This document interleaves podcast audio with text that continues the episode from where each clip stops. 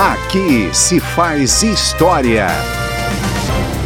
Em 25 de abril de 1984, o Congresso Nacional começava a votar a emenda constitucional de eleição direta para o sucessor do presidente João Batista Figueiredo. No plenário da Câmara, o deputado João Agripino, do PMDB paraibano, defende a aprovação da emenda e o afastamento das Forças Armadas do poder.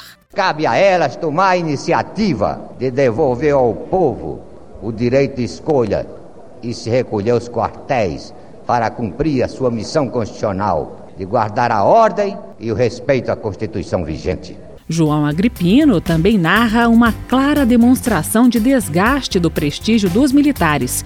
Um protesto popular em Brasília contra o general Newton Cruz, chefe do Comando Militar do Planalto e ex-chefe do SNI, o Serviço Nacional de Informações. Vinha eu para o Congresso às oito e pouco da manhã, quando chegando perto da rodoviária, ouvia todos os carros buzinando. Pensei que era apenas uma demonstração de protesto. Quando o meu carro avançou, e talvez fosse o único a não buzinar. Estava ao meu lado o carro do general Newton Cruz.